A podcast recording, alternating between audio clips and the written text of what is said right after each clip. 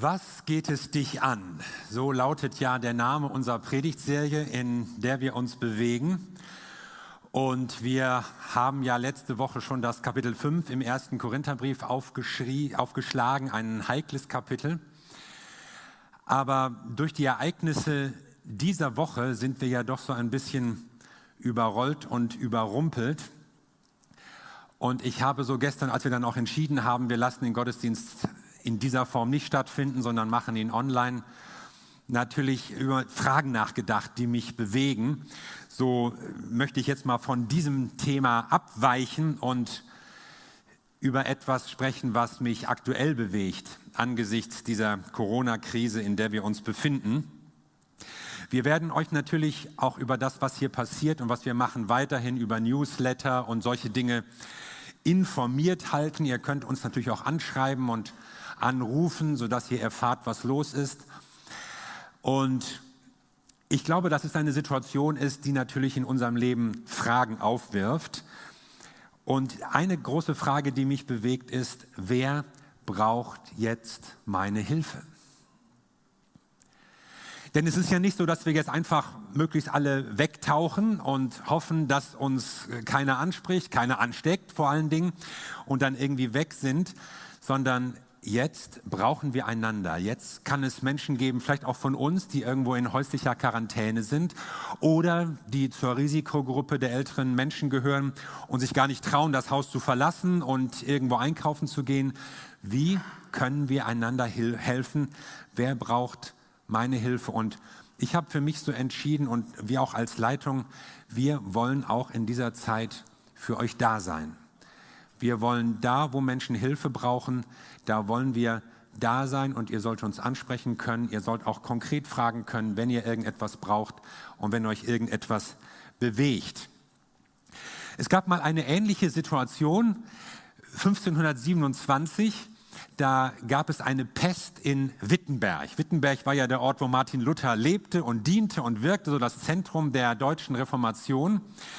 Und die Pest suchte die Stadt heim und es starben, glaube ich, 18 Leute innerhalb von zwei Wochen und es kamen auch Anfragen aus anderen Städten, aus Breslau, da hatte das angefangen. Und der Landesherr, Kurfürst Friedrich der Weise, hat Luther sehr zugeredet, ihm und der ganzen theologischen Fakultät doch die Stadt zu verlassen. Und Luther schrieb dann einen Brief, einen Text mit dem Titel Ob man vor dem Sterben fliehen möge. Das war die Überschrift. Und ich will mal so einiges daraus zitieren. Und Martin Luther spricht in diesem Text sozusagen die Pest direkt an. Die Krankheit adressiert er und sagt, nicht so, du sollst es nicht zu Ende bringen. Hat Christus sein Blut für mich vergossen und sich um meinetwillen in den Tod gegeben, warum sollte ich mich nicht auch um seinetwillen in eine kleine Gefahr begeben und eine ohnmächtige Pest nicht anzusehen wagen. Kannst du schrecken, also damit ist jetzt die Pest gemeint, kannst du schrecken, so kann mein Christus stärken. Kannst du töten, so kann Christus Leben geben. Hast du Gift im Maul, Christus hat noch viel mehr Arznei. Sollte mein lieber Christus mit seinem Gebot, mit seiner Wohltat und allem Trost nicht mehr in meinem Geist gelten, als du leidiger Teufel mit deinem falschen Schrecken in meinem schwachen Fleisch. Das ist so Luther mit seiner deftigen Sprache, wie er redet. Und trotzdem empfinde ich das jetzt nicht als fromme Durchhalteparole eines aufbrausenden spätmittelalterlichen Pfaffen, sondern ich höre hier Worte des Glaubens und der Zuversicht, dass Luther hier von einer stärkeren Kraft getragen wird als von der Angst um diese Pest. Auch damals wussten die Leute schon, dass es ansteckend ist und dass man sich von den Kranken möglichst fernhalten sollte und es wäre besser gewesen zu verschwinden. Aber Martin Luther spricht von der Fürsorge für die Menschen, die gerade jetzt Hilfe brauchen. Und das tut er, obwohl er von der Gefahr weiß. Aber er stützt sich auf Gottes Verheißung, zum Beispiel auf auch Psalm 41, wo es heißt, wohl dem, der sich des Schwachen annimmt, den wird der Herr erretten zur bösen Zeit. Und mich hat das ermutigt zu lesen, einfach zu merken, hier waren Leute in ähnlicher Situation, wie wir es früher gewesen sind. Und Luther weigert sich, sich von der Pest, von der, von der Angst überrumpeln zu lassen und sagt, nein, ich will mich auf Gottes Zusagen stützen und ich will auch für Menschen da sein. Ich will da, wo ich gebraucht werde, da sein. Also wenn wir die Frage stellen, wer braucht jetzt meine Hilfe, dann möchte ich so sagen, lasst uns doch von der Liebe bewegt sein und nicht von der Angst. Von der Liebe bewegt und nicht von der Angst. Und gerade in diesen Zeiten nicht nur an uns selbst zu denken, sondern auch an andere Menschen. Wenn du krank bist oder vielleicht krank bist, dann kann es bedeuten, an andere zu denken, dass du dich von ihnen fernhältst und dass du dich isolierst und untersuchen und behandeln lässt. Aber es kann vielleicht auch sein, dass es Menschen gibt, die Hilfe brauchen, die deine Hilfe brauchen. Wir haben als Leiterkreis auch überlegt, wo brauchen wir Hilfe, wir jetzt als Christen untereinander, aber vielleicht auch in der Stadt. Wo gibt es Menschen, für die man einkaufen muss? Wo gibt es vielleicht die Notwendigkeit von Kinderbetreuung? Solchen Dingen. Darüber haben wir nachgedacht und wollen einfach schauen, dass wir da Menschen auch praktisch Hilfe anbieten können. Eine zweite Frage, die mich vielleicht noch mehr so im Herzen herausgefordert hat, ist, wie stark ist mein Glaube? Wie stark ist mein Glaube in so einer Zeit, und bei solch einer Krise. Es will nämlich auch die Angst nach uns greifen und man spürt, jetzt ist mal eine Situation, wo sich irgendwie bewährt, was wir immer singen, glauben, bekennen. Und keiner von uns ist je in einer solchen Situation gewesen. Deshalb sollte man jetzt auch nicht schnell urteilen über irgendwelche Leute, ja, man müsste und die Gemeinde sollte und die Regierung hätte und warum noch nicht. Es ist für uns und auch für mich persönlich eine ganz neue Herausforderung. Wie gehen wir jetzt in dieser Situation damit um? Was ist mit den Wahrheiten, die wir immer bekennen? Was ist mit dem Wort fürchte dich nicht, das uns ja ständig in der Bibel begegnet? Ich will mich aber fürchten, aber Gott sagt, fürchte dich nicht. Was ist, wenn Jesus sagt, in der Welt habt ihr Angst, aber seid getrost, ich habe die Welt überwunden das ist plötzlich nochmal eine neue Glaubensherausforderung, wirklich festzuhalten. Ja, Jesus hat die Welt überwunden. Was ist, wenn Gott sagt, fürchtet nicht, was die Menschen um euch herum fürchten? Da werden wir doch daran erinnert, dass Gott uns eine Sicherheit gibt, die uns trägt. Ja, aber was ist, was ist, wenn ich krank werde? Ja, was? Dann werde ich höchstwahrscheinlich wieder gesund. Ja, aber, aber wenn nicht, was ist, was ist, wenn ich sterbe?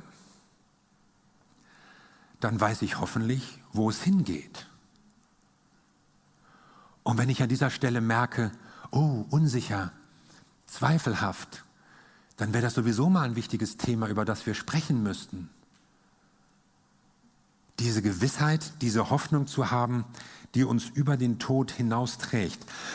Wir leben ja in den westlichen Wel Gesellschaften in einer schier beispiellosen Situation von Wohlstand, von Sicherheit, von Bequemlichkeit, von Gesundheitsversorge, von enormen Freizeitmöglichkeiten und riesigen Freiheiten, wie man sein Leben gestalten kann und was man machen kann. Und mit Tod und Elend haben wir meistens nur so über den Nachrichtenbildschirm zu tun. Bis jetzt. Jetzt haben wir plötzlich eine Situation, die unser sicheres, bequemes, vergnügliches Leben in Frage stellt. Und vielleicht ist das für manchen von uns eine Gelegenheit, über unser Leben nachzudenken. Vielleicht auch über Prioritäten nachzudenken. Was ist uns wichtig? Worauf kommt es uns an? Wie oberflächlich leben wir eigentlich? Es sind jetzt vielleicht 5000 Menschen, ich weiß die aktuellen Zahlen jetzt nicht, an Corona gestorben.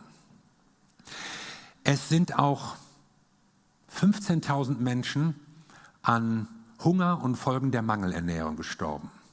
In diesem Jahr an jedem Tag. Männer, Frauen, Kinder. Jeden Tag. Manche sagen sogar, manche Schätzungen 24.000.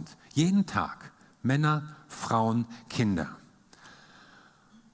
Und ich habe noch nie gehört, dass irgendwo ein Fußballspiel oder ein Golfturnier abgesagt wurde, um das Geld, das man dann einspart, für diese hilfebedürftigen Menschen einzusetzen.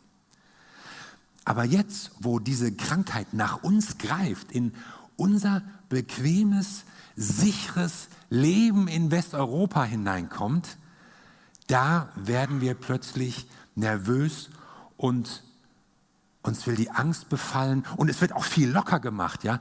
Die Bundesregierung verspricht unbegrenzte Kredite. Sie verspricht Steuerstundung, hat man sowas schon mal gehört.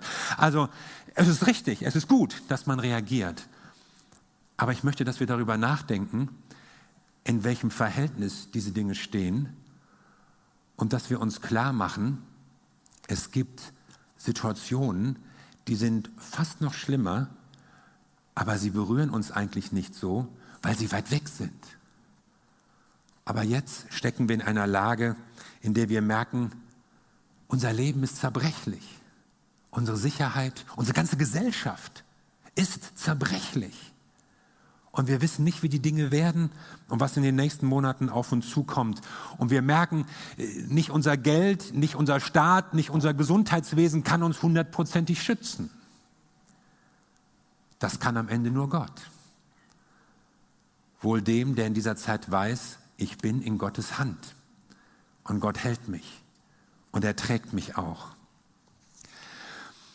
Und ihr Lieben, es geht mir hier nicht um leichtfertiges Reden und Vertrösten aufs Jenseits und möglicherweise noch Ausnutzen von schwierigen Situationen und Angst und Schrecken, sondern es geht mir um Bewährung dessen, was wir glauben. Und ich möchte uns Christen ermutigen, uns mehr denn je an Jesus festzumachen und uns klarzumachen, dass unser Leben in Gottes Hand ist und dass wir einen Auftrag haben. Und ich möchte uns auch ermutigen, Zeugen zu sein, Zeugen der Hoffnung, denn ich weiß, dass Menschen gerade in Krisen wie diesen Fragen stellen und ins Nachdenken kommen. Und wie konnte das passieren und was kann man machen und wo ist Gott eigentlich? Ja, wo ist er jetzt? Und wer soll den Menschen Antworten geben, wenn nicht wir Christen? Petrus hat mal geschrieben, seid alle Zeit bereit zur Verantwortung jedem gegenüber, der Rechenschaft von euch fordert über die Hoffnung, die in euch ist. Jederzeit. Und jetzt ist eine Zeit, Zeugnis von der Hoffnung abzugeben, Rechenschaft abzugeben von der Hoffnung, die uns bewegt.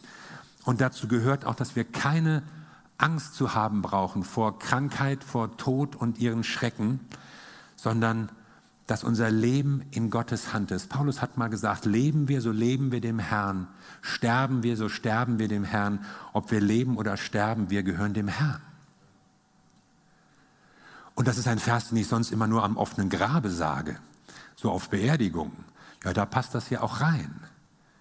Aber jetzt werden wir mitten aus dem Leben gerissen und konfrontiert mit einer Krankheit, mit einem winzigen, unsichtbaren, ungreifbaren Feind. Aber wir dürfen uns daran erinnern, dass unser Gott stärker ist. Paulus hat an anderer Stelle gesagt, ich möchte, dass Christus an meinem Leib groß gemacht werden wird, sei es durch Leben oder durch Tod. Denn das Leben ist für mich Christus und das Sterben Gewinn. Und dann, ich habe Lust abzuscheiden und bei Christus zu sein, denn es ist weit besser. Das Leben im Fleisch aber ist nötiger um euretwillen. Also er wird förmlich so ein bisschen hin und her gerissen. Möchte ich eigentlich lieber bei Jesus sein, also mit anderen Worten schon erstmal gestorben, oder möchte ich lieber noch hier sein, weil ich einen Auftrag habe? Und man merkt, das sind nicht etwa die Worte eines Lebensmüden, der irgendwie abgeschlossen hat und Schluss machen möchte. Hier ist eine lebendige Hoffnung. Hier ist eine Sehnsucht nach Gemeinschaft mit Gott, aber auch das Wissen, Gott hat mich hierhin gestellt und ich habe einen Auftrag in dieser Zeit. Und Paulus war ein Mann, der an verschiedenen Stellen dem Tod ins Auge geblickt hat, der mehr als einmal in seinem Leben in akuter Lebensgefahr war und dachte, sein letztes Stündchen Gong hat geschlagen. Aber er merkt in diesen Situationen, der Glaube trägt. Jesus trägt. Das funktioniert ja. Es kommt keine Angst, es kommt kein Schrecken, sondern ich darf mir sicher sein, dass Gott mich in seiner Hand hält. Und das wünsche ich dir. Dass du nicht nur eine Schönwetterreligion hast, sondern eine solche, die hält, auch angesichts von Krankheit und Not. Das glauben wir, das singen wir. Wenn am Ende die Kräfte schwinden und das werden sie. Wir werden sowieso alle irgendwann mal vor unserem Schöpfer stehen, mit und ohne Corona. Und es ist gut, Gott in unser Leben hineinzunehmen und in dieser Sicherheit, dieser Beziehung zu wachsen, dass da ein Gott ist, der uns hält. Und äh, frag dich das selbst. Wie stark ist dein Glaube in dieser Krise? Glauben wir, wenn es uns gut geht, wenn alles schön läuft, die Musik, die Freunde, gesund, Urlaub? Oder glauben wir jetzt auch, wo uns Dinge aus der Hand gleiten und wir nicht mal wissen, wie unser Leben in den nächsten Tagen sein wird? Ich glaube, es ist für uns Christen eine Zeit der Bewährung. Eine Zeit, wo sich unser Glaube erweist. Wir wollen total vorsichtig sein. Wir wollen Warnungen ernst nehmen. Deshalb ja auch dieser Online-Gottesdienst. Aber wir sind auch nicht Menschen, die sich vor Angst vor einem Virus verstecken wollen, sondern wir glauben, dass jetzt in dieser Zeit eine zuversichtliche Botschaft gefragt ist, ein Zeugnis der Hoffnung, die wir als Christen haben. Lass dich von Hoffnung leiten und nicht von Angst, denn wer sonst soll den Menschen Hoffnung geben? Und dann habe ich mir noch eine Frage gestellt, was will Gott tun? Was will Gott tun? Und ich halte überhaupt nichts von irgendwelchen Spekulationen, ob der Coronavirus vom Herrn kommt und was er uns damit sagen will und irgendwie sowas. Das ist irgendwie total fruchtlos. Wir glauben an einen Herrn, an einen Gott, der ein Geber guter Gaben ist. Und der, der Leben spenden will und nicht Zerstörung und Vernichtung. Aber ich blicke in die Geschichte und merke, ja, wir sind ja nicht die Ersten, Leute, die ersten Christen, denen sowas schon mal passiert ist, sondern es hat auch schon in anderen Situationen, in anderen Zeiten Christen gegeben, die mit so etwas konfrontiert waren. Ich denke zum Beispiel in das zweite Jahrhundert zurück. Da wisst ihr ja, dass es so zur Zeit des Kaisers Mark Aurel die sogenannte Antoninische Pest gab. Die hatten römische Legionäre von der Ostfront eingeschleppt und die breitete sich schnell aus, auch in den westlichen Provinzen und führte zu sehr vielen Toten und hat das Reich empfindlich geschwächt. Das war also eine dramatische Sache, wahrscheinlich die Pocken. Das klang dann langsam irgendwann ab. Dann so Mitte des dritten Jahrhunderts, zur Zeit von Kaiser Decius, gab es eine weitere Pest, die sogenannte zyprianische Pest. Und die hat auch ganz stark zur Reichskrise beigetragen und sie hat das Reich, das römische Reich in seinen Grundfesten mit erschüttert so Mitte des dritten Jahrhunderts. Das war eine ziemlich dramatische Situation, bei der, wie gesagt, Hunderttausende Menschen gestorben sind. Und das war sehr dramatisch. Und der Religionssoziologe Rodney Stark hat so über die Zeit der Antike und die Entwicklung des frühen Christentums geforscht. Und er hat dabei Folgendes beobachtet. Er hat beobachtet, dass die heidnischen Religionen und Philosophen in dieser Not den Menschen keine Antworten zu geben wussten. Aber die Christen waren da, die waren damals noch eine kleine Minderheit, es war noch eine kleine Schar, zum Teil verfolgt, es war noch die Zeit der Verfolgungen. Die Christen wussten, unser Leben hat einen Sinn und da ist einer, der uns hält. Auch angesichts von Pest und was das auch immer für Krankheiten genau gewesen sind. Und Sie konnten anders in dieser Situation umgehen. Und dann kam hinzu, dass die Christen eben nicht in Angst auseinanderstioben, sondern dass sie sich um Menschen gekümmert haben. Und sie haben sich nicht nur um die eigenen Leute gekümmert, sie haben sich sogar noch um die Fremden, um die Heiden gekümmert. Es gab Heiden, die haben die Stadt verlassen und ihre eigenen Leute verrecken lassen und die Christen haben sich um sie gekümmert. Könnt ihr euch vorstellen, was das für eine Wirkung hatte? Und so ist es nicht überraschend, dass infolge dieser, dieser Pestepidemien die Gemeinde stark gewachsen ist. Zum einen, weil die Leute einander gepflegt haben, sich um sich gekümmert haben, aber weil ihr Zeugnis auch die Menschen angesprochen hat. Und Rodney Stark berechnet ungefähr, dass jeweils die Zahl der Christen sich verdoppelt hat im Römischen Reich infolge dieser Seuchen und dieser Krisen, die über das Land gekommen sind. Und man merkt einfach, wie wichtig es ist, dass Christen sich in diesen Situationen bewähren. Sie haben die Ruhe bewahrt, sie haben sich um Mitmenschen gekümmert und sie haben einfach die Königsherrschaft Gottes weiter ausgebreitet und verkündigt.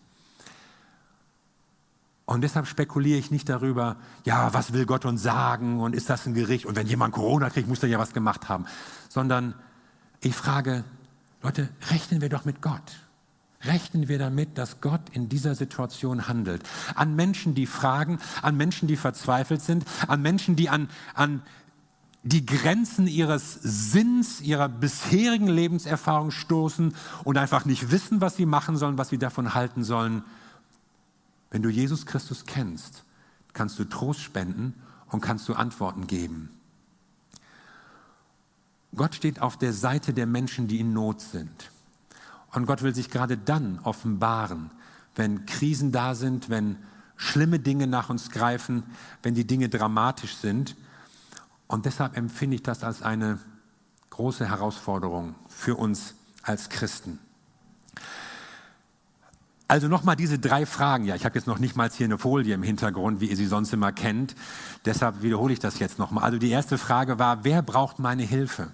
Und ich möchte an uns appellieren und sagen, lass dich von der Liebe leiten und nicht von der Angst. Und die zweite Frage ist, wie stark ist mein Glaube? Und ich will sagen, lass dich leiten von der Hoffnung. Von der Hoffnung, die Gott in dein Leben hineingegeben hat oder hineingeben will. Und die dritte Frage ist, was will Gott tun? Und ich sage, rechne mit Gottes Hilfe. Rechne damit, dass Gott dir begegnet. Rechne damit, dass Gott den Menschen in unserem Land, in unserer Zeit begegnet. Er ist da. Wir wollen das Virus total ernst nehmen. Wir wollen Vorsichtsmaßnahmen ernst nehmen und anwenden in unserem Gemeindeleben, natürlich auch in unserem persönlichen Leben. Aber wir wollen auch nicht in Angst und Panik verfallen, weil wir den kennen, der unser Leben hält. Und der es sogar über, über den Tod hinaus hält, wenn es so sein sollte. Und das ist die Hoffnung, die wir haben. Die Bibel sagt, wir haben keinen Geist der Furcht empfangen. Wir haben einen Geist der Liebe, einen Geist der Kraft und einen Geist der Besonnenheit. Das ist der Heilige Geist. Lass uns um den Heiligen Geist beten. Lass uns beten, dass unsere Politiker, unsere Entscheidungsträger von diesem Geist inspiriert werden. Ich meine, das wäre doch mal was. Die Regierung handelt aus Liebe, in Kraft, in Besonnenheit sogar. Das, das wäre großartig. Wie geht es hier bei uns weiter? Wir werden selbstverständlich jeden Sonntag online am Start sein mit unseren Gottesdiensten. Ihr könnt euch einklinken. 11.30 Uhr ist immer unsere Zeit. Ihr könnt die Predigten natürlich auch zu anderen Zeiten, zu x-beliebigen Zeiten dann später hören, sehen, auch verfolgen. Ihr könnt euch als Familie treffen oder vielleicht, wenn ihr wollt, in kleinem Kreis, um dann online dabei zu sein und einfach das Gemeindeleben weiter zu gestalten. Wir werden auf jeden Fall auch für euch ansprechbar sein, euch informieren über verschiedene Dinge, aber auch jetzt telefonisch per Mail. Wir sind da und sind nicht irgendwie verschwunden, denn ich weiß, wir brauchen in diesen Zeiten nicht weniger Gebet, sondern mehr Gebet. Wir brauchen nicht weniger Gemeinschaft, sondern mehr. Wir brauchen nicht weniger Wort Gottes, sondern mehr. Wir brauchen nicht weniger Aufschauen zu Jesus Christus, sondern mehr. Und deshalb will ich euch ermutigen, nutzt Zeiten, nutzt Momente, die euch gegeben sind, zum Gebet, vielleicht zum Gebet zusammenzukommen, vor Gott zu sein. Lass uns beten füreinander, lass uns beten für die Gemeinde, lass uns beten für die Bundesregierung. Lass uns beten für andere Regierungen. Lass uns beten für äh, Virologen und Medizinalforscher, dass sie irgendwas entdecken und erfinden, vielleicht nicht erst in 24 Monaten, sondern schon schneller, was dieser Krankheit Einhalt gebietet. Und ich glaube, das ist eine Riesenchance für uns Christen, nicht in Angst den Kopf in den Sand zu stecken, sondern zu sagen, wir sind hier und wir beten und wir helfen, wo wir können, denn wir haben eine Zuversicht, die uns trägt, eine Zuversicht, durch die Gott uns hält, egal was passiert. Amen.